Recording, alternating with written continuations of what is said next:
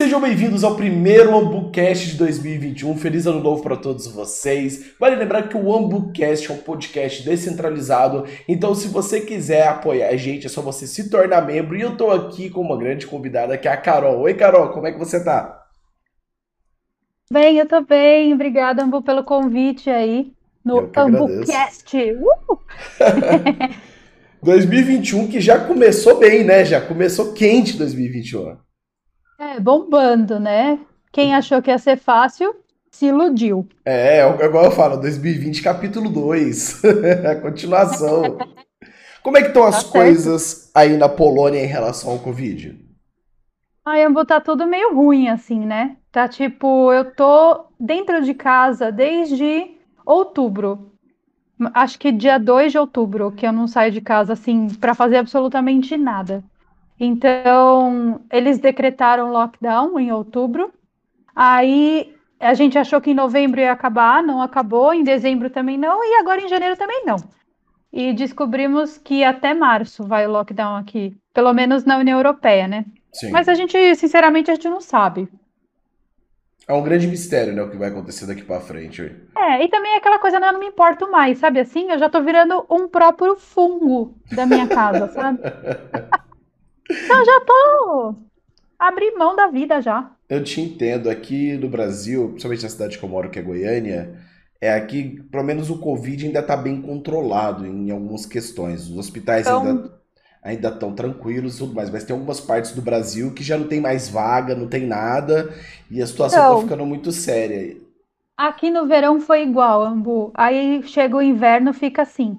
Então você vai ver quando bater o frio aí. Que no, aí onde você mora, no caso, acho que não faz frio, né? É, só Mas é, aí o inverno mesmo, aí. né, que eu falo. É. é.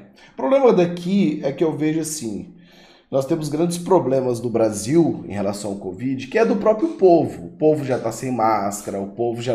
Se puder lamber corrimão, o brasileiro tá lambendo. A verdade é essa. E, até um certo ponto, se isso tivesse sido feito logo de primeira, todo mundo teria pego o anticorpo e acabou. Sabe assim? Sim. Quem tivesse que pegar, pegou. Quem tivesse que pegar o anticorpo, pegou. Mas é aquela coisa, né? A gente tem uma noção muito distorcida da, dessa questão dessa, do, dos patógenos e tal. E também, vamos combinar que se todo mundo tivesse cumprido desde a primeira vez, lá em março, Sim. que falaram não sai de casa. Não, Aí a pessoa falou: Ah, isso aí não vai acontecer comigo, sabe aquela coisa? Sei. Isso aí nunca vai acontecer comigo. E aí acabou, né? E, e a pessoa não adianta falar que a pessoa cumpriu com, a, com o que pediram. Porque não cumpriu. Se tivesse cumprido, não tava essa merda que tá hoje, né? É, isso é verdade. Meus filhos, por exemplo, um tem três anos e tá perdendo a socialização, né? Que é a parte mais importante da Exato. infância. O outro tem seis e tá sendo alfabetizado em casa. Não é a mesma coisa. Eu não sou professor, nem minha esposa. Então a gente está passando por épocas difíceis e eu acredito que esse ano, por mais que tenha, esteja vindo a vacina, né, que é um, um assunto bem polêmico da gente se tratar, mas é aquele negócio. Eu acho que até os seres humanos, os meros mortais, serem vacinados, isso vai ser lá para o fim do ano. A gente vai perder mais um ano de economia, mais um ano de socialização. A gente está perdendo muita coisa e eu, eu, sinto muito medo de pegar de novo isso. Eu peguei uma vez, eu Você... sinto medo mensagem na época, mas acho que você tava ruim, você não viu. É, eu também peguei, aí eu fiquei ruim, mas tipo, eu não, sinceramente, Ambu, eu já tô assim, meio estressada de falar desse assunto, sabe? Sim. Tipo, já não tem mais o que falar, não adianta a gente falar, é tipo chovendo molhado. É eu acho que perder o ano a gente não vai, porque sempre acaba tendo coisa boa e coisa ruim, né? Então, pelo menos 2020 para mim não foi perdido. É, eu vejo um monte de gente que fica falando, ai, que perdeu isso, perdeu aquilo. É, na minha família todo mundo tá bem, uhum. é, mesmo aqueles que pegaram tão bem. E na minha vida também. Então eu acho que você faz a tua vida, o teu ano, ser bom ou não. Sabe assim? Sim. E aí você tem que ter a responsabilidade de assumir tuas coisas. Se você vai sair, vai fazer zona, vai fazer aglomeração, assume teu, tua bucha depois Entendeu? Não fica, ah, eu, eu saí, agora eu tô doente. O povo bota muito a culpa nas coisas. Ah, a culpa é do ano, a culpa é do governo, a culpa é da vacina. Não, a culpa é tua. Sabe assim? Assume tuas coisas, né? Então, e existe também uma grande diferença que as pessoas distorcem muito, né? É, Ah, eu tô saindo porque eu tô indo trabalhar. Ninguém tá te proibindo de trabalhar. É. Mas a gente sabe muito bem que no trabalho não tem tanta aglomeração quanto em festa, essas coisas, né? Então as pessoas. É aquela coisa, a pessoa gosta de dissimular a situação Sim. toda para falar que ela tá certa e o outro tá errado. No fundo, o ser humano, como um todo, é hipócrita, vai é. ser hipócrita para sempre. E essa doença veio só para mostrar pra gente o quanto a gente é egoísta, porque é sempre o nosso primeiro e depois os dos outros, né? E Sim. a gente fica pensando só em nós e aí tens aí o, o resultado, né, do que do que a gente está vivendo. Você falou um ponto muito importante da hipocrisia da internet, que eu acho um, um, assunto interessante a gente debater. Tempos atrás, eu vi o seu nome nos Trend Topics. E eu falei. Ah, é? É, eu falei. Aonde? Que nem eu, no vi. No Twitter. No Twitter. Aí eu falei, caraca, a Carol tá no Vi. Trend Topics. Eu falei, vamos ver o que que é. Eu não entro muito no Twitter. Ah, não, o Twitter é um lugar que, é pra um mim, chão. Ele, é, o, ele é o Chernobyl Nossa. da internet, entendeu? Ali é só radiação. Ali no, Nossa, no Twitter. por isso que eu não entro. Sim, eu, eu, eu tenho. Eu acho que eu, eu basicamente tô parando de usar o Twitter. Eu literalmente eu não me sinto bem de entrar naquela rede social porque ele só não, me desgraça. Usar o Twitter, ô Ambu, eu não sei usar. Eu tenho 3 mil seguidores lá, eu não sei o que falar. Eu sinto que se eu não fizer uma treta lá dentro, eu não tenho o que falar. É entendeu? Só que eu não quero isso. fazer treta. Entendeu? Chega uma, uma, um momento da nossa vida que a gente já não tem mais paciência para esse debate de internet. Porque não é questão de paciência, Ambu, na boa. Isso é uma questão de hombridade. Você vai fazer treta dentro dos bagulhos só para crescer. É, isso aí acontece desculpa. muito. Desculpa. Isso aí acontece muito. Não é da minha laia, desculpa. É, e, e, no seu caso, foi por causa de um TikTok seu. Logo o TikTok é uma das coisas mais legais que tu faz. Que é mais leve, mais tranquilo, sabe? É, é, então, se eles soubessem. É. no meu canal tem coisa pior. Sim, agora eu falei, pô, se estão enchendo o saco dela por causa do TikTok, que é só coisa legal, é coisa da hora. Imagina boba, quando entrar no é canal. Boba. É. E é isso que eu acho muito. É, você falou da hipocrisia. Eu acho isso muito engraçado porque hoje o criador de conteúdo ele parece que ele tá ali para tomar porrada. Entendeu? Ah, mesmo. Ele tá ali para tudo que acontecer de errado no dia, no Brasil, no mundo, o é culpa do criador de conteúdo. Ele tem que ser direcionado, ele tem que tomar porrada. É igual eu falo muito, pô. Dias atrás eu tenho um, uma amiga minha que é psicóloga e ela produz conteúdo para internet. E aí o pessoal da internet cobrando dela ajudar, dela fazer, ela falou: "Gente, espera lá. Eu trabalho com eu sou psicóloga, mas eu trabalho, eu não vou ficar te dando consulta de graça na internet. Então acabou que o criador de conteúdo hoje, ele cria os filhos dos outros, ele produz para a internet, ele tem que dar conta da economia do país, ele tem que dar conta da geopolítica, ele tem que saber tudo. O cara tem que ser um deus do negócio. E não é assim que funciona. Eu acho que estão jogando para os criadores de conteúdo uma responsabilidade que não é nossa. Mente, eu olho para essas coisas, Ambu, e eu não me importo.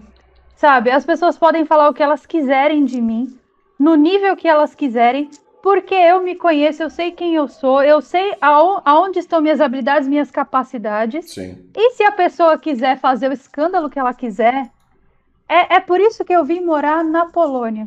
Porque aí eu fico bem longe desse, desse lixão da internet do Brasil, sabe assim?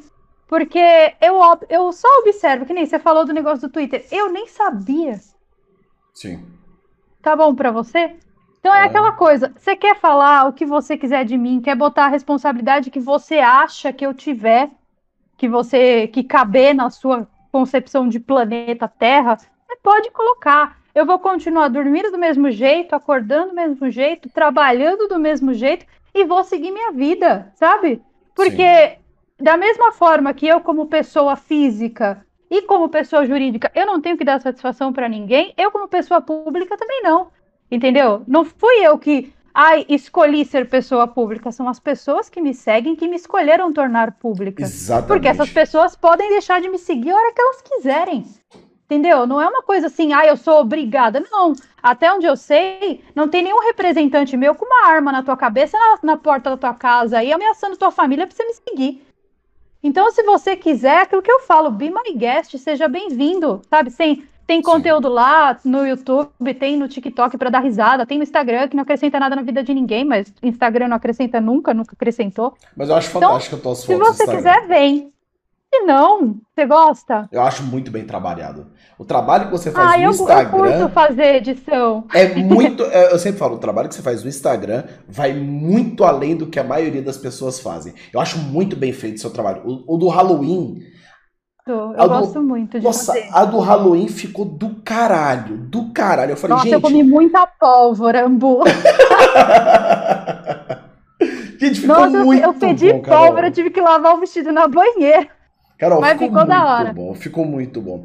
Eu acho que é isso, sabe? Eu acho que isso que você falou é muito importante. Teve uma época que todo mundo me cobrava muito pro posicionamento. Você tem que se posicionar. Eu virei e falei, ó, o negócio é o seguinte. Cobram também. Vocês querem posicionamento meu? Eu passei agora o boleto da minha conta de água de casa. Pago o boletinho da minha conta de água, que aí, aí eu me posiciono.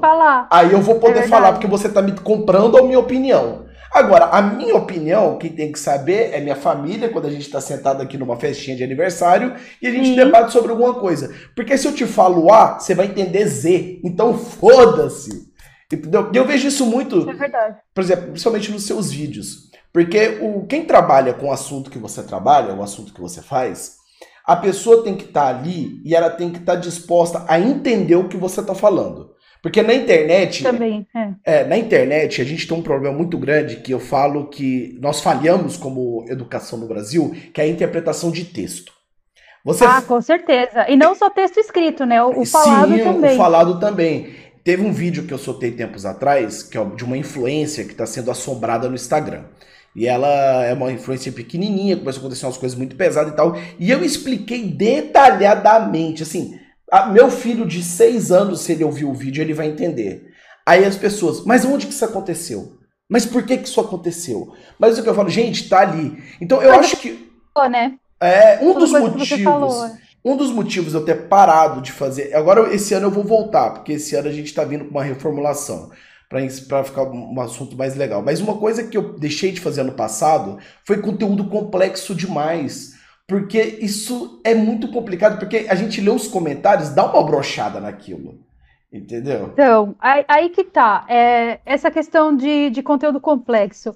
Eu, para mim, quanto mais complexo, melhor. Porque é Sim. até um desafio eu entender aquele conteúdo e saber passar. Porque tem isso também, né, Ambu? Tem. Às vezes a gente recebe alguma coisa, por exemplo, eu, eu quando vou pesquisar algum conteúdo específico, assim, que eu não manjo muito, eu tenho que entender aquilo muito bem para eu conseguir explicar, né? Sim. E para mim, quanto mais complexo, melhor. Mas eu não vou deixar de ser complexa porque a massa não tá me entendendo. É aquela coisa. Se eu fizer diferença na vida de, sei lá, uma pessoa das 7 milhões que me assistem por mês no YouTube, eu já tô feliz, entendeu?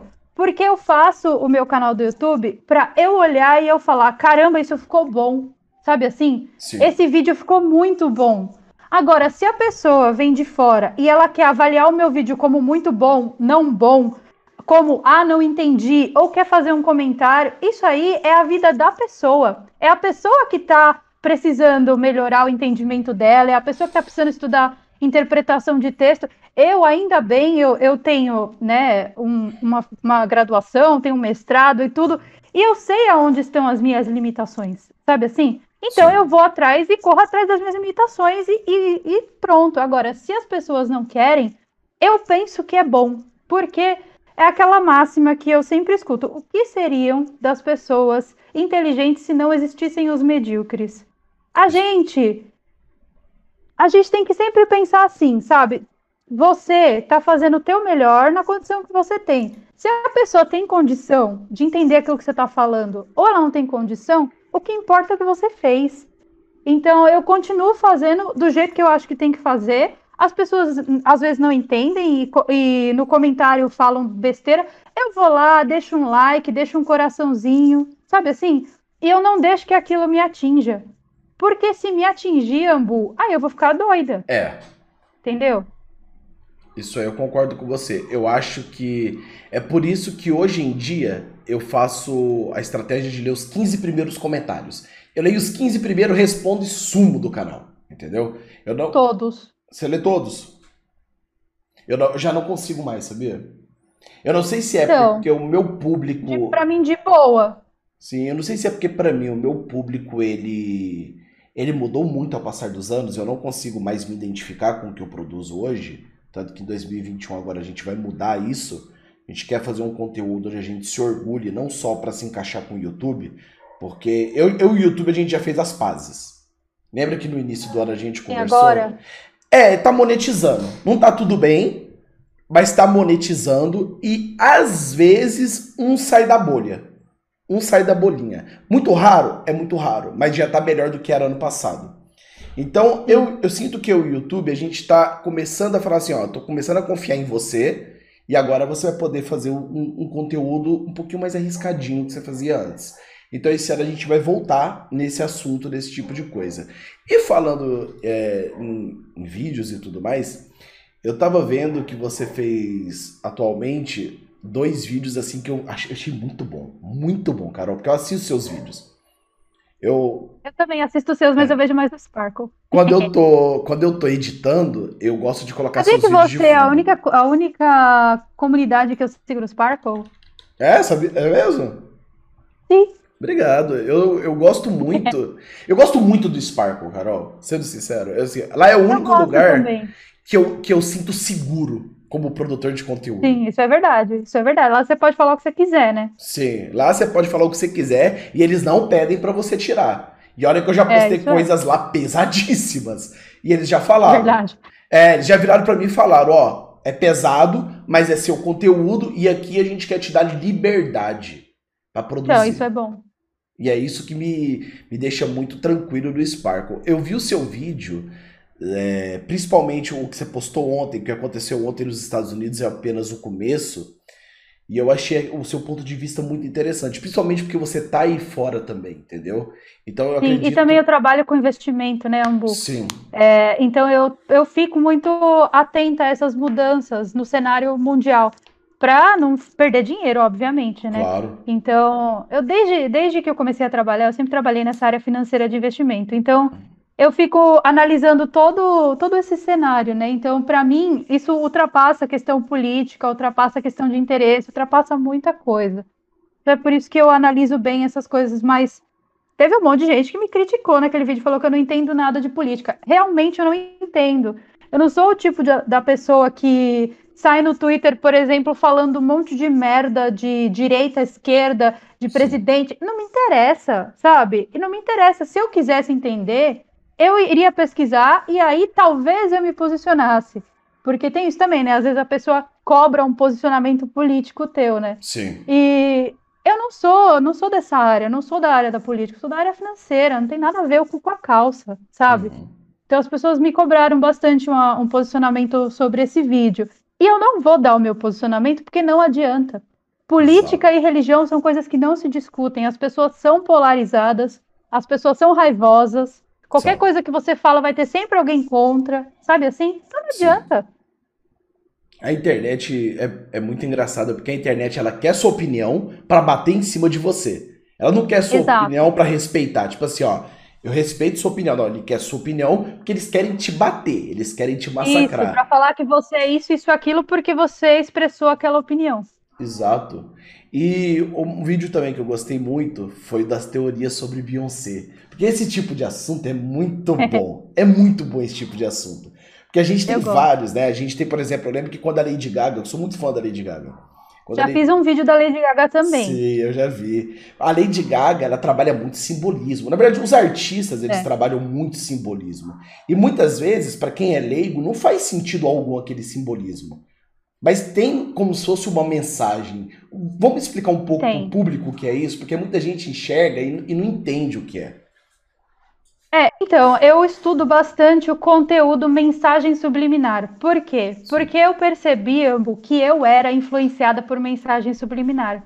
E quando eu saí dessa, desse transe hipnótico que a mensagem subliminar fazia, eu caí na real de um jeito, falando, nossa, cara, como eu sou trouxa. E depois que eu comecei a estudar o contexto de mensagem subliminar, né, as coisas que eu via que estavam, é, que tinham algum simbolismo por trás e tal, eu entendi é, que é baseado 100% em matemática e na nossa biologia básica. Então é muito interessante isso. Não sei se você sabe, mas o nosso DNA ele é binário. O que significa isso? Significa que ele é codificado em números de 0 e 1, um, tá? São sequências de números de 0 e 1. Um. Então, os números, eles têm o poder de ativar e desativar o teu DNA. Isso já é uma coisa muito interessante, que eu não sei se você conhece Grabovoi. Conhece? Sim, já ouvi falar. Então, Grigori Grabovoi, ele foi um cara que ficou preso por muitos anos na Rússia. E enquanto ele ficou preso, ele desenvolveu toda uma codificação e tal. E ele usava esses códigos para desbloquear tanto a cabeça dele quanto outras pessoas, né? E é por isso que ele foi preso. E aí é, eu, eu percebo muita similaridade né, nessa, nesses conteúdos. Não, e não, não só da, da galera da música, tá? Tem filme também, Sim. tem muito. Isso acontece muito em série da Netflix, em filme e tal. Eles colocam ali pequenas mensagens subliminares que elas não são entendidas pelo teu, é, pelo teu consciente, mas sim pelo teu inconsciente, então aquilo que fica por trás. E aí, quando você bate o olho, para você é um clipe inocente, é um filme inocente, é uma produção inocente. Porém, o teu subconsciente capta aquilo.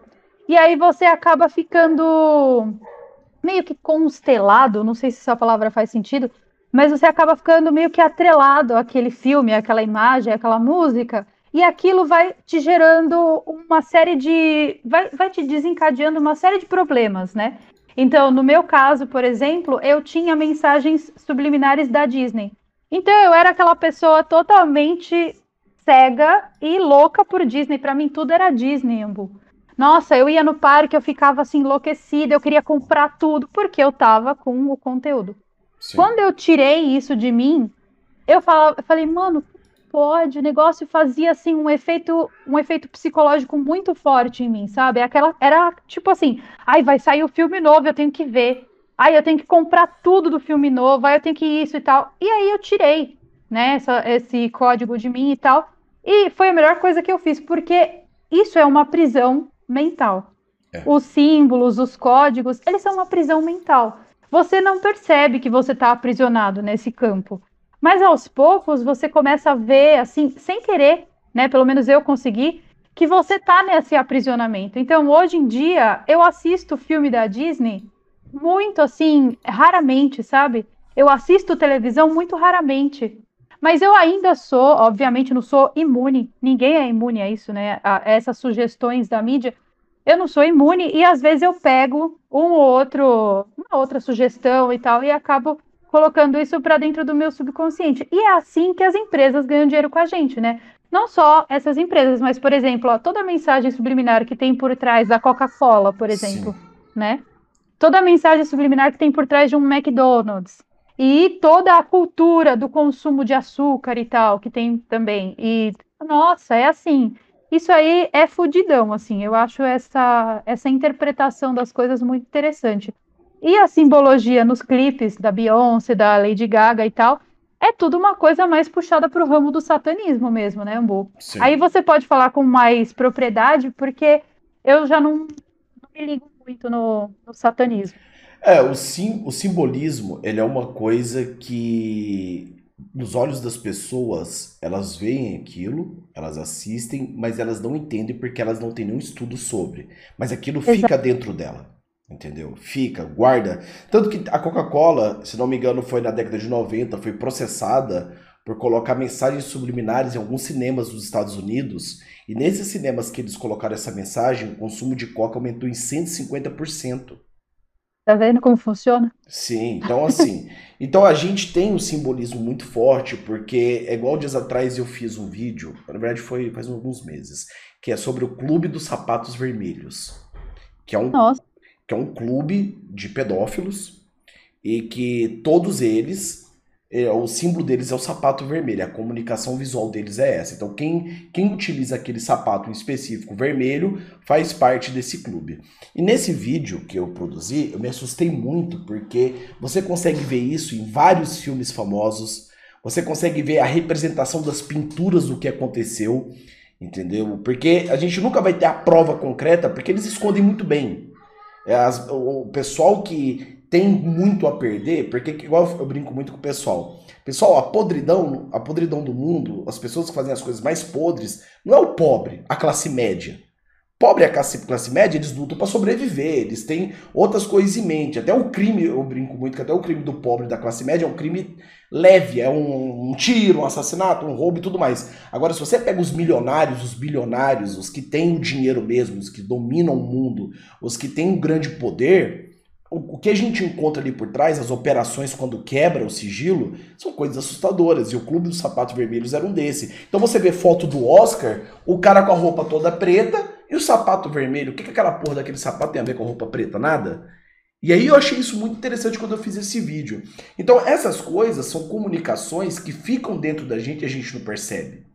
Até mesmo o clipe Sim, da... fica no subconsciente. Fica no subconsciente. O clipe mesmo da Lady Gaga. Eu sou apaixonado pela Lady Gaga. Eu, eu brinco muito com a minha esposa, que até as coreografias eu sei, pra você ter ideia. Tanto que eu gosto mesmo da Lady Gaga, sei as coreografias. Ah, então eu acho que tá na hora de você abrir um TikTok de dancinha.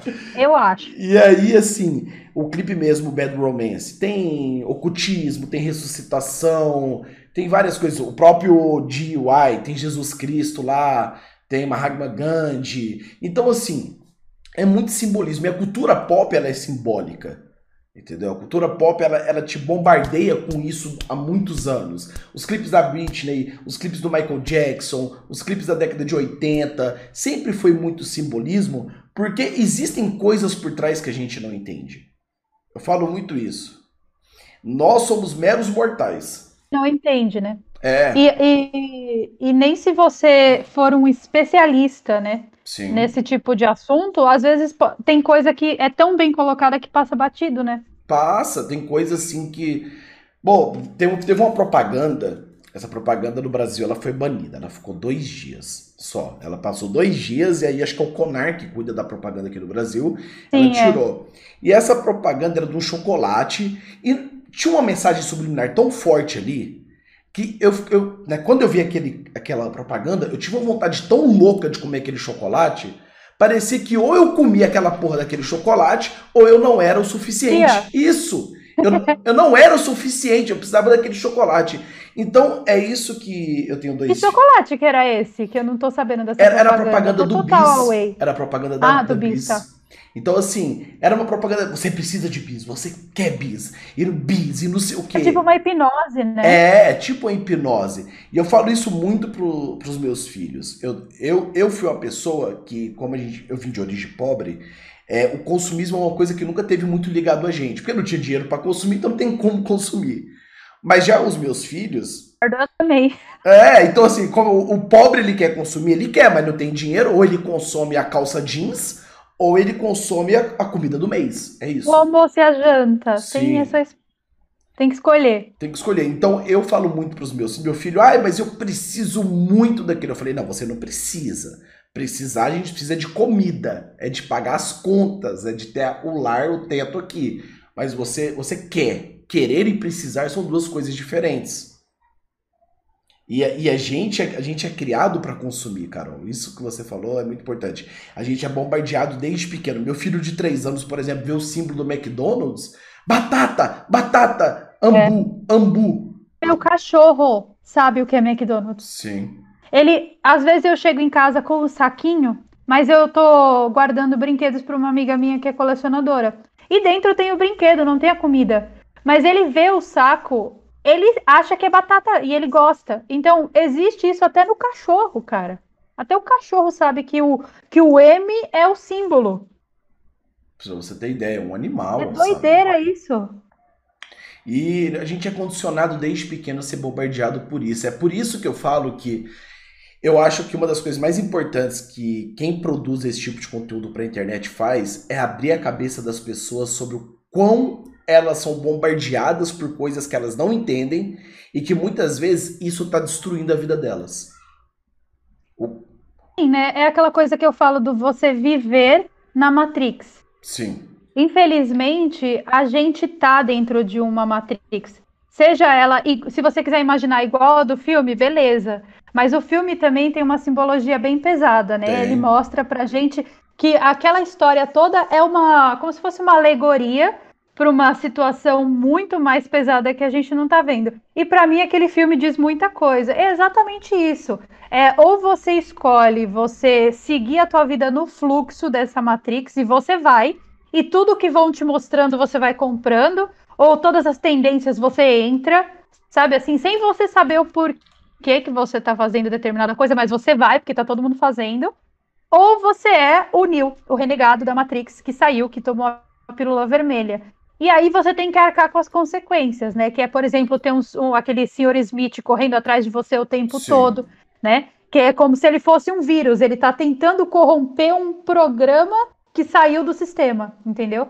Então, no primeiro filme você pode ver que é só um, né? Tem só um Sr. Smith, que ele vai lá e dá várias porradas. No segundo, já volta um monte. E também, quando ele começa a tocar a ele começa a tocar pessoas normais, né, o Sr. Smith, e ele começa a transformar essas pessoas em Sr. Smith, ou seja, ele está corrompendo programas dentro de um sistema. Então é muito interessante porque nós somos programas dentro de um sistema. Sim. E aí nós somos programados para agir da forma que a gente é. E isso não é nem conspiração, isso é biologia mesmo, é. né? O nosso cérebro é condicionado a fazer determinadas coisas.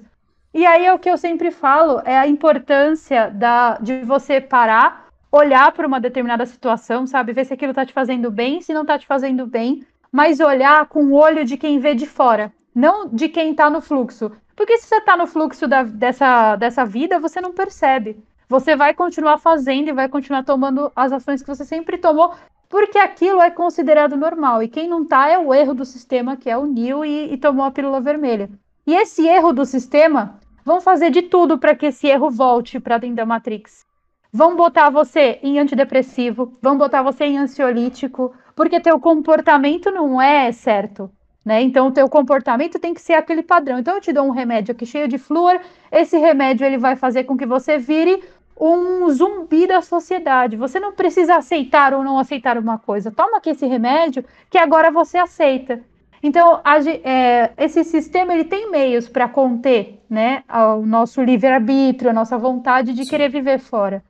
E eu acho, isso, eu acho isso muito interessante, mas ao mesmo tempo, Ambu, eu acho que o nosso trabalho ele provoca essa percepção. Mas ele não é responsável pela mudança. É. Quem é responsável pela mudança é quem recebe, aí a pessoa enxerga, ou talvez não enxerga, e aí ela vai para outro caminho, entendeu? Ela percebe, ela cai na real, fala: por que, que eu tô fazendo isso? Nossa, nada a ver. E aí ela sai daquele né, modus operandi de comportamento. Tem isso também. Eu não, eu não me vejo responsável, mas eu me vejo um, uma parte disso, entendeu?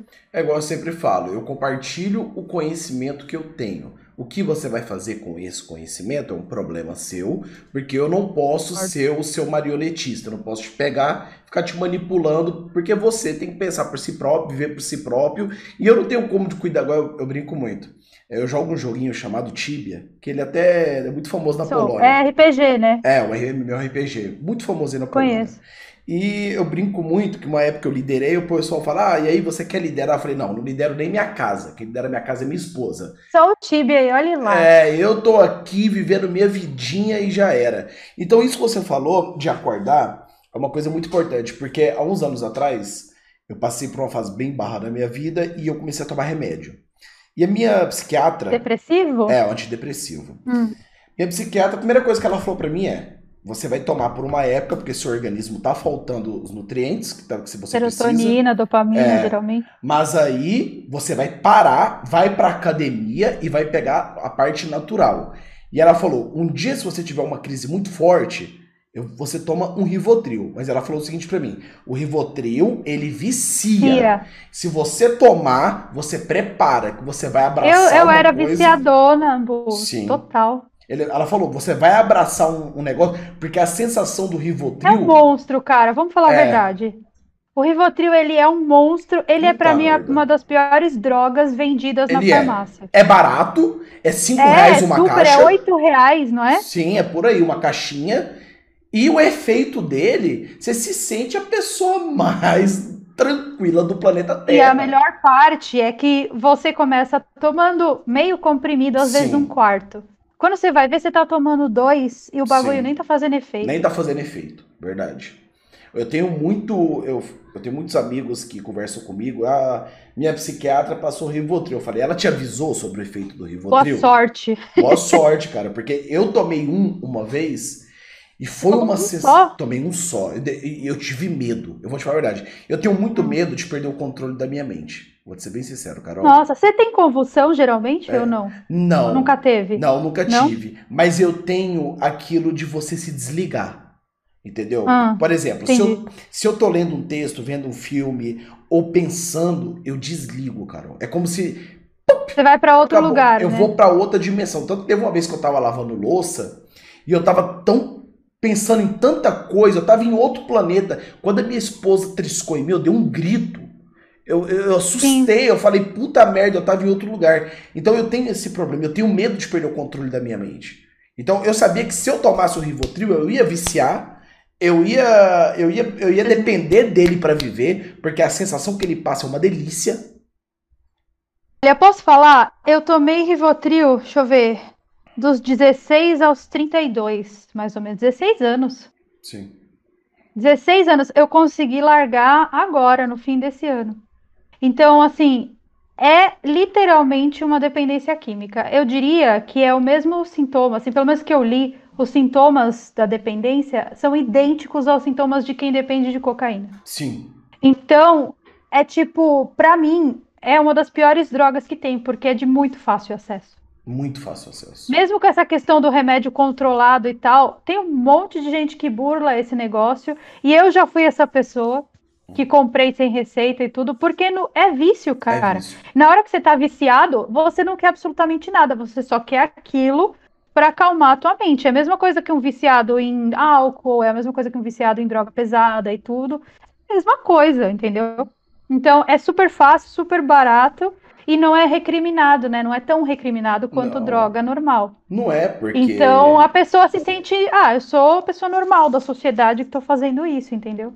Sim, e, e outra, aquilo que você falou, que as pessoas querem conter, né, os sentimentos, o que a gente é. Então, eu lembro que quando eu Querem comecei... conter o teu ânimo, né? Isso. Tipo, se tá muito para baixo, ui, é muito depressivo, vem tomar aqui um remédio para ficar feliz. É. Né? Você tá muito para cima, nossa, tem TDAH, toma esse remédio aqui pra você se acalmar. Cara, não é assim, sabe? Tipo, existem pessoas muito para cima e pessoas muito para baixo em determinado momento, e às vezes você vai estar tá para baixo, às vezes você vai estar tá para cima. Não necessariamente você precisa tomar alguma coisa química, né? Eu acho, pelo menos. É, não, mas para você ter ideia, você pode ver que se você faz um vídeo muito empolgado, nossa, mas é muito falso esse empolgamento seu. Falou que fala que você cheira cocaína. É, você sempre fala. Sim, você tá usando drogas. Falou, que isso é coisa cocaína, absurda. cuidado. Aí se você faz um vídeo triste, pelo amor de Deus, toma uma Ritalina aí, nossa, toma alguma desânimo. coisa, que desânimo. É, Porra, bicho. É, Entendeu? Isso que você falou é verdade. Então, todo mundo que quer fugir dessa matrix mental, todo mundo que quer quebrar esse paradigma, é excluído socialmente. Você vê isso na escola. E é o estranho, né? É o estranho, é o estranho. isso. A menina que usa o, o a sombra no, no olho, que é mais gótica, que gosta de umas coisas mais diferentes, ela é excluída, porque ela tem que ser a patricinha, Sim. ela tem que ser. É uma coisa que eu brinco muito que eu tem tenho. que pertencer, né? Isso. O problema é essa necessidade de pertencimento, eu acho, né? Sim. Eu tenho uma filha de 13 anos, é que é minha 15, na verdade, minha sobrinha. Minha sobrinha é igual a minha filha, eu que ajudo a criar, eu sou, ela me chama de uhum. pai e tudo mais. E eu falo muito para ela, eu falo, filha, cuidado. Estão te criando para ser pedaço de carne para homem. Falei, cuidado, ela já, tem, ela já sente aquela necessidade de, ai, eu preciso emagrecer, ficar com a cintura fina. Ai, eu falei, não. Falei, você não tá. Não, isso não é. Você, você tem que ter o corpo que você quiser. Se tu quiser ter a cintura fina, beleza, mas é para você. Não é porque a amiguinha vai reparar. Ou você não precisa ter o celular da época, porque todos os seus amigos têm que ter o celular da época. Falei, não. Falei, você tem que começar a enxergar que desde pequena você tem que fugir disso. Eu tento tirar muito ela disso, sabe? Porque eu, eu fugi disso muito cedo. Adolescência, adolescência é, é complicado inferno, porque o pessoal, o pessoal pega pesado, não pega. só na adolescência, na infância, né? Sim. E por mais que existam campanhas desse negócio do bullying e tudo que fala por aí, não adianta. As pessoas são cruéis, ponto e acabou e vão continuar Som. sendo. Você pode fazer a campanha que for. Você tem que mudar a natureza do ser humano para você conseguir controlar isso. E as pessoas são cruéis, elas são, sabe assim, não pode ver uma coisinha diferente daquilo que ela acha bonito, Normal, que pronto, né? já vai bater na pessoa até dizer chega por causa disso. É bizarro, na adolescência é complicado. E eu acho que é exatamente isso, que quando você está nessa fase da, da adolescência, você tem essa coisa, né? Você precisa pertencer, porque Sim. todos os seres humanos têm essa necessidade de pertencimento. Isso aí é, é até uma coisa, uma questão evolutiva, né? Porque se você olhar, por exemplo, no, vai, imagina várias zebras lá na savana e tal. Uma zebra que se desgarra ali daquele grupo, ela fica muito vulnerável a um predador, então ela tem que pertencer, né? Ou uma ovelha no pasto, por exemplo, uma ovelha perdida, o lobo come, né? Então a gente tem que pertencer, e para pertencer, a gente acaba tendo atitudes, né, que a gente não necessariamente a gente acredita, mas a gente precisa pertencer, então a gente aceita. E aí você cresce e vira um adulto que você nem sabe quem você é, sabe assim? Sim. Você é um produto daquilo que mandaram você fazer. Você não é aquela pessoa que você nasceu, sabe assim? É, isso é verdade.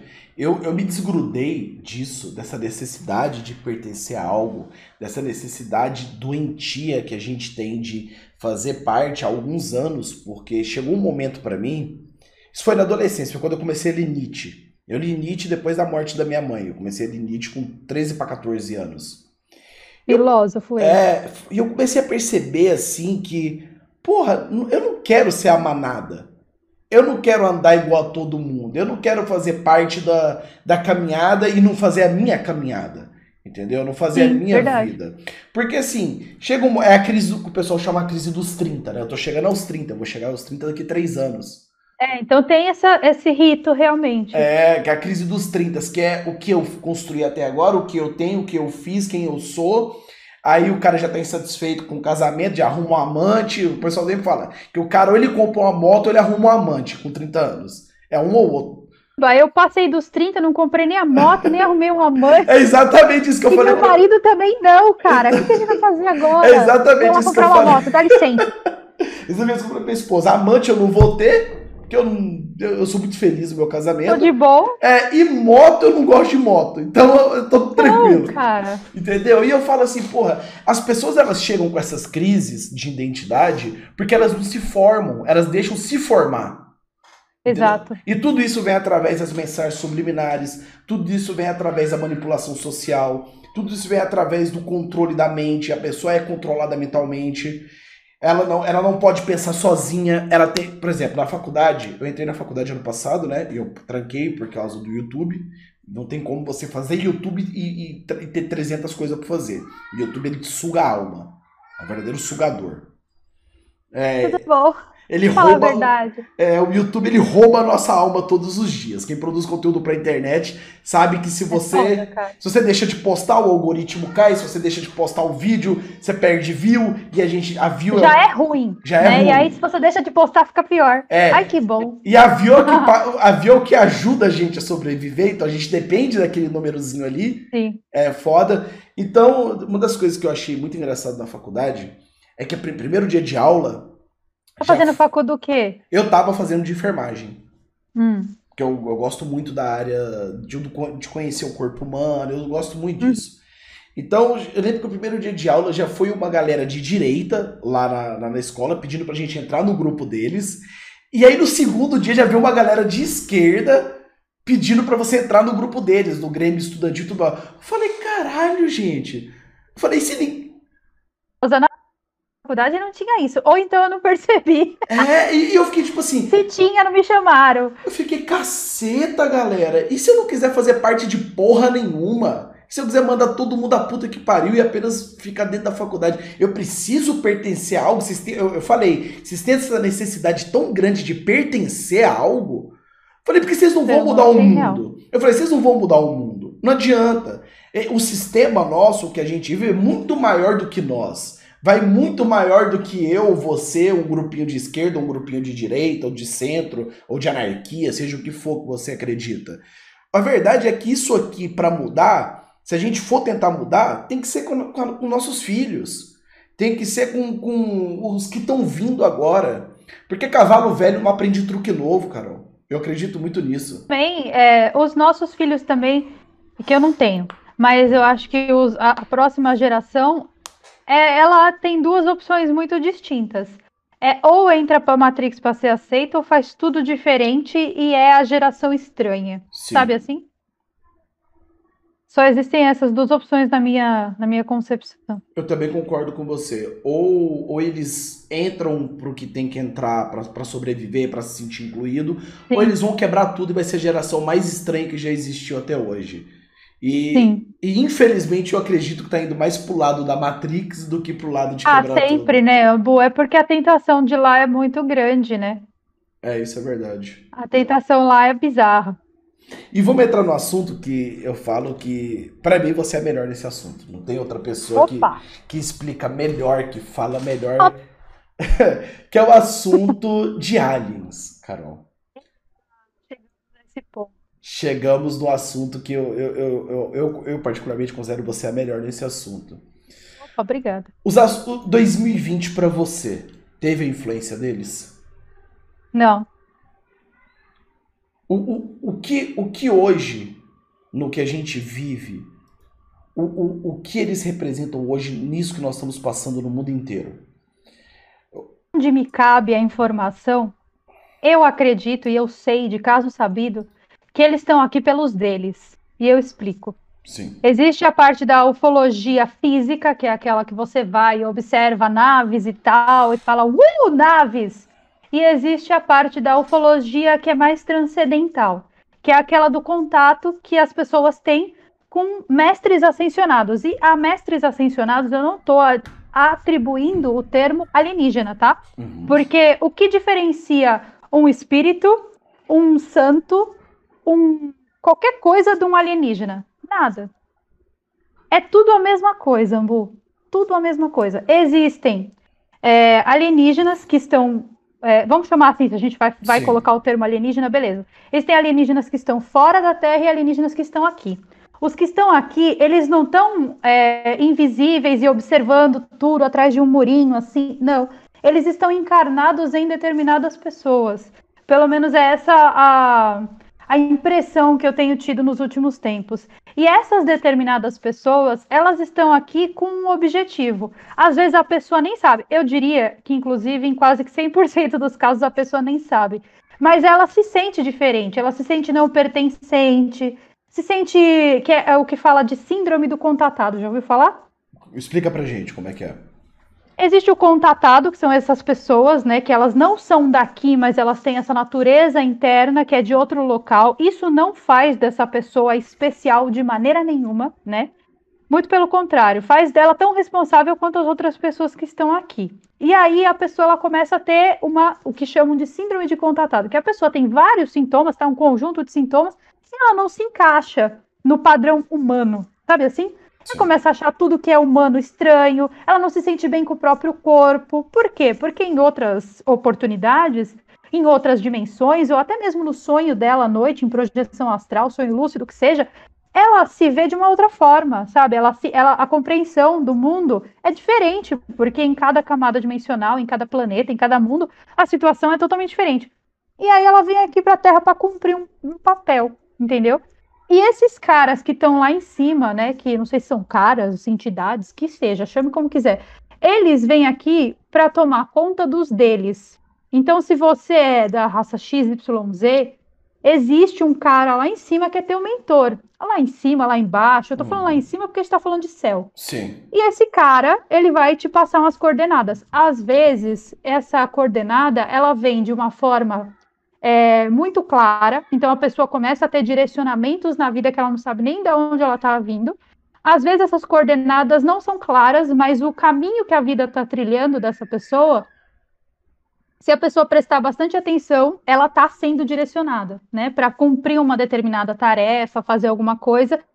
E aí eles estão aqui para cuidar dos deles. Então ele vem aqui passa a informação e fala: olha, você está aqui para fazer isso, isso e isso, você cuida aí da tua vida e nós estamos aqui para o que você precisar. Agora, com a humanidade mesmo, com o humano, eles não nem aí, entendeu? Ele, existem pessoas que assinam contratos para entrar aqui no planeta Terra e essas pessoas assinam contratos antes de nascer, então elas nem sabem que elas assinaram esses contratos.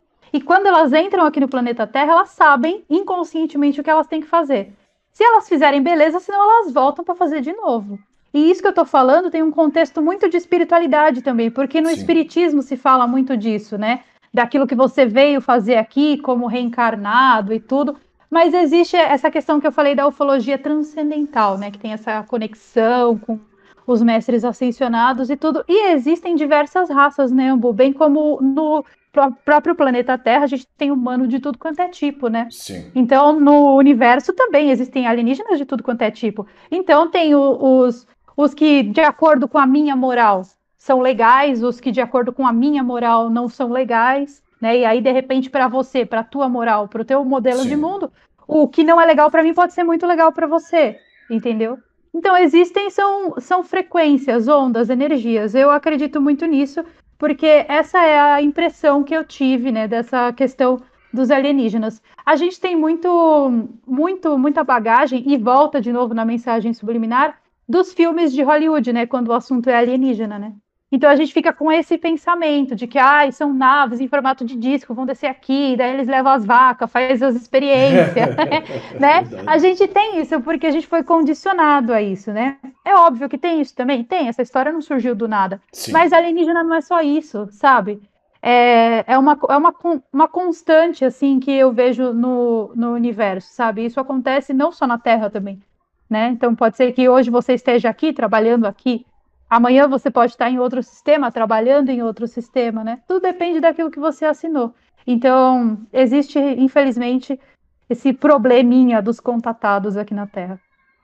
Uma coisa que você falou e me lembrou uma história de um amigo meu eu tenho um amigo que ele não acredita em nada. O cara é literalmente o cara mais cético que eu já conheci na vida. É, tipo assim, se, se, Jesus voltar na frente dele e falar, oi, eu sou Jesus, ele vai falar, mentira, tá zoando a minha cara. Anda na água aí pra mim, deixa eu dar uma olhada. Aí o cara vai andar, ele, não, você tá com truque. Então o cara é cético ah, pra caralho. é o David Copperfield. É, só, só que teve uma vez, ele viaja muito de ônibus, entendeu? Ele tem medo de avião. O cara é rico e tem medo de avião, ele só anda de ônibus.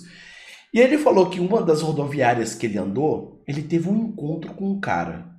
E que esse encontro foi, esse encontro, ele marcou a vida dele. Ele falou, ele falou para mim, Ricardo, aquilo não era humano. Ele falou. História. Você contou essa história alguma vez já? Eu, eu comentei, mas eu nunca aprofundei muito nela.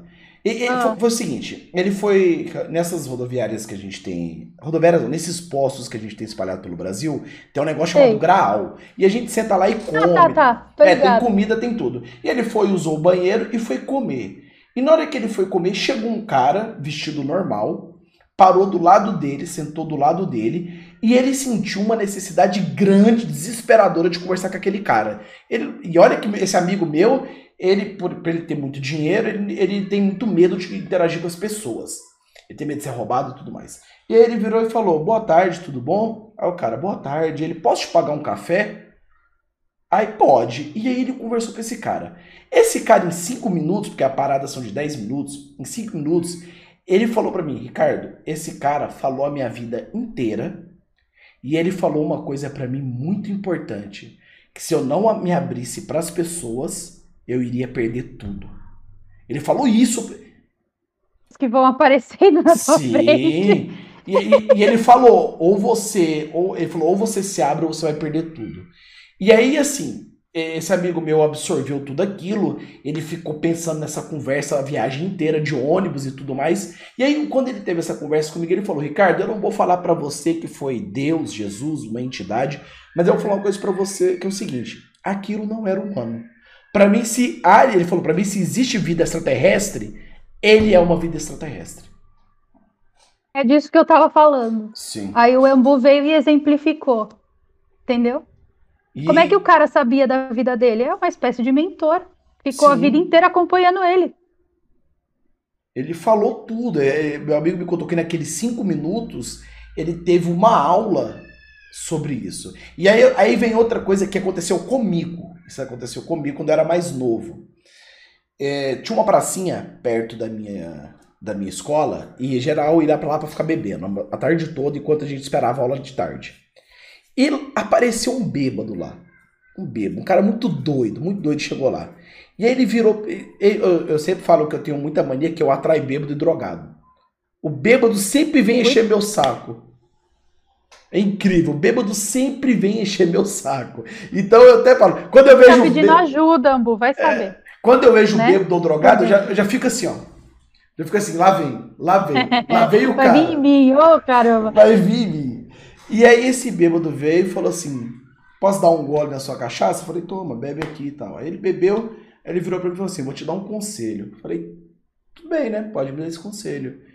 Ele falou: para de vir nessa praça. Essa praça vai te trazer muita desgraça ainda. Desse jeito. Nossa. Bebeu. Oh, que mensagem. Né? Bebeu o gole dele e foi embora. Ah. E, eu, e aquilo ficou na minha cabeça, que eu tenho muito isso de sinal, entendeu? Se eu, se eu capto uma mensagem, eu não vou arriscar a sorte. Eu prefiro ser o medroso vivo do que o corajoso morto. Eu penso muito assim na minha vida.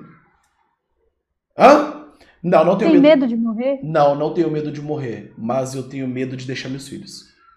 Ah, sim, né? Por Entendeu? esse sentido, sim. Agora, concordo. assim, morrer e ir embora daqui, não. Eu acho a morte um alívio, Carol. Eu acho a morte uma libertação.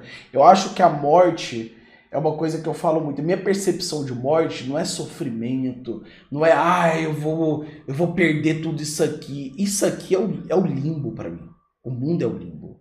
Entendeu? A minha percepção de terra não é as pessoas.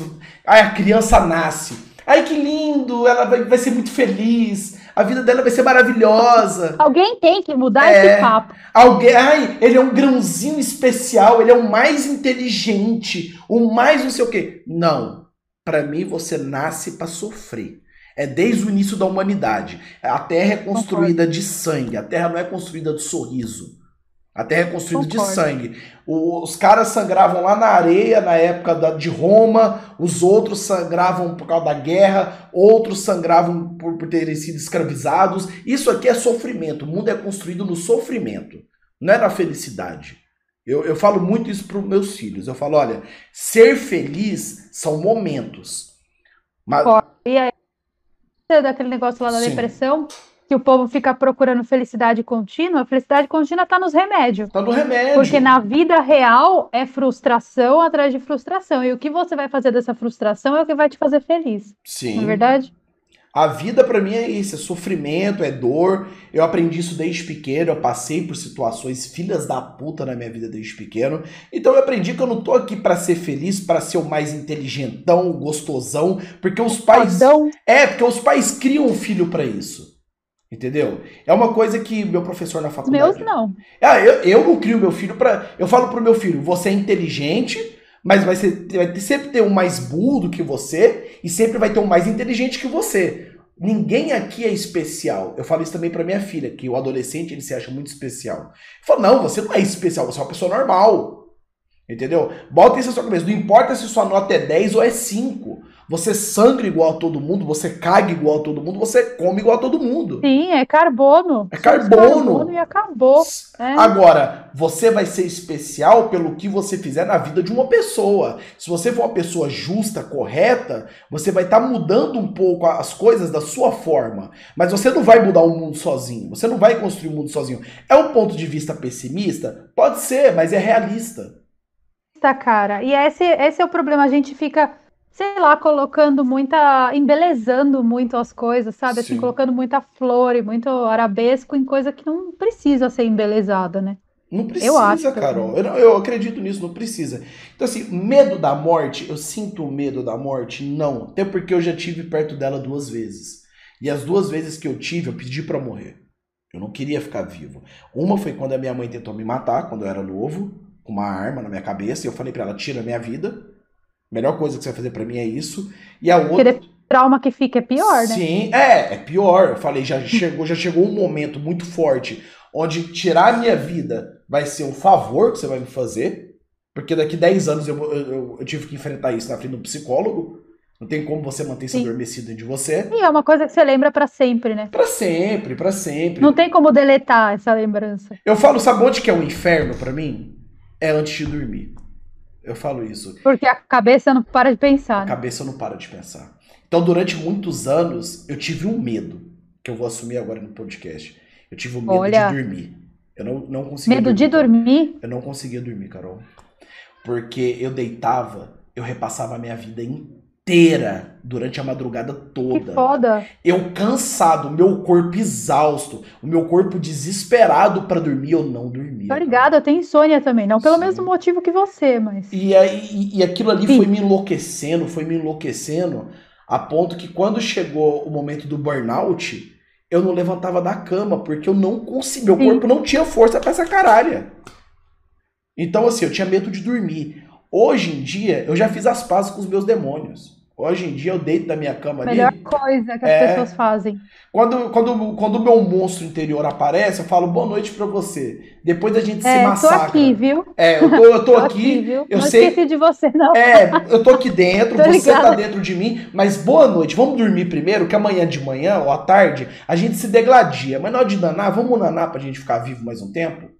Não tem aquela musiquinha da Rihanna, Friends with the Monster, Sim, that's my bad? É verdade. Friends with the Monster, é, é verdade, isso. É isso. Você vai lá e fala, opa, boa noite, monstro, vou boa dormir. Boa é noite. É e, e, hoje em dia, por exemplo, quando eu, por ter transtorno bipolar afetivo, quando eu vejo que o meu transtorno ataca, eu já viro pra minha família e falo, ó, meu transtorno tá atacado, eu vou pro quarto. Putão. É, daqui duas horinhas eu saio benzaço. Mas deixa eu me reservar aqui nesse momento. Então eu fui aprendendo a conviver com isso tudo. Hoje em dia, eu, assim, minha única preocupação é. O, pra, por que, que eu trabalho? Eu já deveria ter largado a internet há muito tempo, Carol, depois que aconteceu comigo. Mas por que, que eu trabalho? Porque eu sinto uma necessidade muito grande dentro de mim de tentar mostrar para as pessoas, primeiro, que elas não são únicas, que a gente se acha único demais, mas igual o Ricardo vai existir 300. Vai ter 300 que vão falar o que eu vou falar, talvez de formas diferentes, talvez. Talvez melhores Sim. do que eu, talvez. Mas eu tento mostrar para as pessoas o seguinte: primeiro, você não é tão especial quanto você imagina. Segundo, é, você não é tão ruim igual você imagina que você é. Porque a gente tem mania de se achar o pior, ou mais grotesco, mais bizarro. E terceiro. Eu acho que a mania de, achar, de se achar o pior é melhor do que a mania de se achar o fodão. É, eu concordo, eu, eu concordo. Isso eu concordo com você. Pelo menos te dá uma certa humildade. Te dá, né? sim. E o terceiro, eu quero mostrar para as pessoas que existem coisas muito maiores que elas conseguem imaginar. E é por isso que eu nunca, nunca parei. Mesmo depois de tudo que eu passei propósito, vai saber se você não assinou alguma coisa com alguém. Sim, vai saber. Porque... E é inconsciente, você é. não sabe. Porque, por exemplo, eu, eu já eu, eu, eu, eu ia largar tudo, cara. Eu ia quitar de tudo, foda-se. Mas eu não consegui. Eu tô preso a isso. Hoje eu tenho projetos na internet que são muito mais lucrativos com o Play, que me dão 10 vezes mais retorno financeiro, retorno emocional, que a gente tem que ter um retorno emocional, porque quem trabalha com internet tem o orgulho do que produz. A gente é orgulhoso com o que a gente faz, a gente ama o que a gente faz. Tanto que muitas vezes você mesmo deve demorar dias para fazer um roteiro, deve pesquisar, é, sofrer pra caramba. Horas, horas Sim. e horas em cima da, mesmo, da mesma pesquisa, até eu não chegar no ponto que eu quero. É isso, e porque não a gente tem orgulho do que a gente faz. A gente ama o que a gente faz. Então chegou um momento em que eu falei, eu não vou largar o Ambu Play por causa disso. Porque eu amo o que eu faço. Sobre a boca de sono. Não, fica tranquila que eu também tô. Tá tardinho. Tá, quantas horas aí? Eu tô, agora, agora são 8h15, mas nossa, eu fui dormir super tarde ontem. Acordei hoje, não cedo, mas acordei antes do que eu deveria, sabe? Não, eu te entendo. Eu também hoje acordei antes que deveria. Eu fui dormir tarde. Meu filho teve um pesadelo de madrugada, meu mais novinho. E, porque o meu, meu mais novinho é engraçado. Ele sai da cama dele às quatro da manhã e entra na nossa cama para dormir junto com a gente. Então você só vê os, os passinhos, os pezinhos de bolo batendo e a cobertinha, parece uma topeira entrando na coberta. Aí ele vem dar um beijinho na minha bochecha e, e vai dormir. Todo dia é isso. Acho que ele pensa assim: vou dar um beijinho para negociar, pra ele não encher meu saco que eu tô aqui. Ele é esperto, sabe barganhar. Menina é safado, sabe barganhar ligado no Paranauê, né? É, desde pequeno. A, a, eu acho muito engraçado que a criança, Igual meu filho fala, meu, meu de seis anos, papai, eu sei muito manipular você.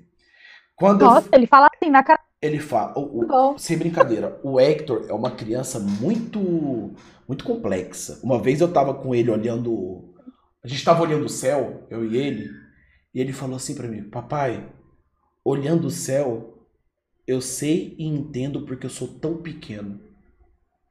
Nossa, que profundo. Eu não, não chegaria a essa conclusão, pelo menos até os meus 30 anos. Sim, com seis anos eu, eu, eu assustei. Eu falei, por quê? Ele falou, eu me sinto muito pequeno olhando para o céu. E ponto. E o assunto morreu ali. E o Hector dá umas dessa de vez em quando. Teve uma vez, Carol, é, é, no Natal. O Natal foi quando eu, eu brinco que o, o, o dia do Natal foi um dos dias mais pitorescos do ano passado, ano retrasado pra gente. No Natal, a Carol dando, minha esposa dando banho no Hector, né? Tá, tá, tá, tá, tá. Minha esposa também chama Carol. Dando banho nele, ele virou e falou assim: Mamãe, você é uma boa mãe, mas eu já tive outra mãe. E essa outra mãe também era uma ótima mãe, igual a você. Bom. Lembra da vida passada, vai saber. E aí, aí é que vem o que, o que cai o cu da bunda, como você diz. Aí que vem a pior parte. Chegamos no. Eu não converso muito sobre a minha mãe com os meus filhos. A gente conversa, eles sabem que tem a vovó, a vovó de sangue e a vovó de criação, que é a minha madrasta. Então ele virou para mim, a gente chegando do Natal, ele apontou, desse jeito assim, ó, com quatro anos e meio ele tava na época. Ele apontou, papai, a vovó Augusta tá bem ali, ela tá sorrindo para você e falando que tá feliz com tudo que vem acontecendo com a gente. Ponto. Tem seis anos? Na época ele tinha quatro. Hum, mas é. é. que no, depois dos sete anos essas, é, essas características muito. elas ficam mais brandas, né? Sim. Aí, e, e, isso, ele falou isso e pronto. Acabou, vida que segue. Ele é uma criança muito muito engraçada nesses, muito complexa. Joga informação informação, né? É, Você ele, que lute para lidar com isso. Ele te joga a informação. Ele faz isso também muitas vezes com meu pai. Ele joga essa informação, cala a boca e segue a vida dele. Carol, a gente está na, na reta certo. final aqui do Ombucast. São três perguntas as finais que eu gosto de fazer. Opa. Que são o que a gente chama de provocações, essas três últimas perguntas. Que são perguntas que, que a gente faz para provocar a pessoa que está aqui com a gente, para as pessoas entenderem quem é você, entendeu? O que é muito complexo. Que profundo. É.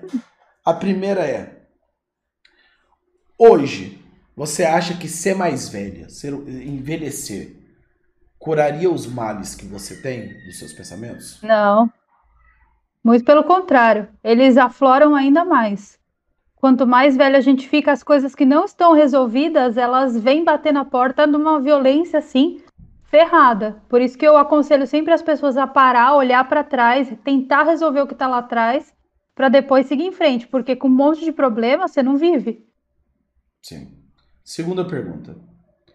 Você seria feliz hoje fazendo qualquer outra coisa além do que você faz? Você acha não. que a sua felicidade tá com o que você faz? Eu acho porque eu realmente me encontro quando eu estou conversando com as pessoas eu entro num transe que eu não sei explicar para você. Eu faço toda uma programação do vídeo e tal, é, anoto tudo num bloquinho de notas do celular.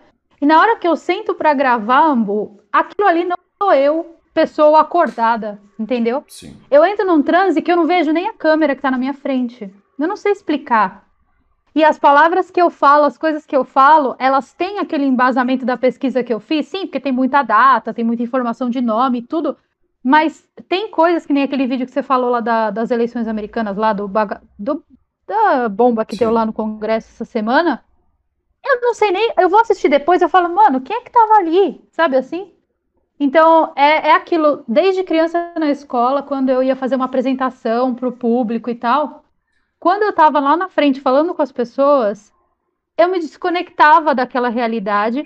Eu falava coisas que eu não sabia nem de onde estava saindo. Depois saía a professora elogiar, falava, oh, muito boa essa explicação, não sei o que. Eu falava, como? Sabe assim, nem estudei, Sim. sabe? Então, para mim, os vídeos é exatamente isso. Quando eu tô no TikTok, por exemplo, que eu, eu baixo a gringa lá, eu não sei de onde ela vem, entendeu? Que eu baixo e, e é tudo, não é combinado, não tem pauta, não tem nada, é tudo natural. Então, não me vejo fazendo outra coisa, pelo menos por enquanto. Às vezes eu fico de saco cheio da internet e eu quero, tipo, ah, que se dane, adeus. Mas aí eu acabo pensando, não, mas isso é o que eu sei fazer, sabe assim? Sim. E aí eu volto. Eu te entendo. E a última pergunta é, Carol Capel, para você, o que é a vida? É a vida? É. Que é a vida? Eu acho que é um, é um conjunto de frustrações e tentativas de resolução dessas frustrações. A pessoa que não sabe se frustrar, que não tem é, essa questão do, da frustração, ela não vive a vida. Porque hoje em dia, foi aquilo que eu falei da questão do remédio, a gente não tem mais é, aquela coisa do, ah, eu vou me frustrar com tal coisa, né? Eu vejo as crianças, elas não têm muito isso, né? Ah, a criança tá chateada querendo tal coisa, você vai lá e dá, sabe assim? Para a criança parar. E aí ela não lida com aquela frustração, né? E aí quando ela cresce, ela vai entender que é só ela fazer uma birra que todo mundo vai dar aquilo que ela quer. Só que a vida do adulto não é assim, né? Você vai crescer e você vai ter que lidar com as suas próprias frustrações. Então, eu acho que a pessoa que lida bem com frustração, ela vive bem a vida. Então, para mim, a vida é isso, é um desencadear de frustração. A maneira como você olha para essas frustrações, o quanto você aprende com elas e como você consegue seguir em frente com aquela bagagem de frustração que você teve. É isso. Pessoal, muito obrigado pela presença de vocês. Muito obrigado, Carol, por ter aceitado o nosso convite de estar aqui hoje. Adorei. Eu adoro o Ambu. Ele é meu assustador de crianças favorito. obrigado. Todas as redes sociais da Carol, o Sparkle, tudo bonitinho vai estar aqui, entendeu? Na descrição. Muito obrigado a todo mundo que apoia sendo membro. Quando você se torna membro, você ajuda a gente a não estar dependente de uma empresa mandando no nosso podcast, porque eu acredito que a internet ela tem que ser descentralizada. Porque a partir do momento que você aceita alguém comandando seu né? conteúdo, você se torna escravo disso. Entendeu? Então, muito obrigado. Não esqueçam de ouvir o AmbuCast no Spotify, no Deezer, em todas as plataformas digitais. E muito obrigado, Carol.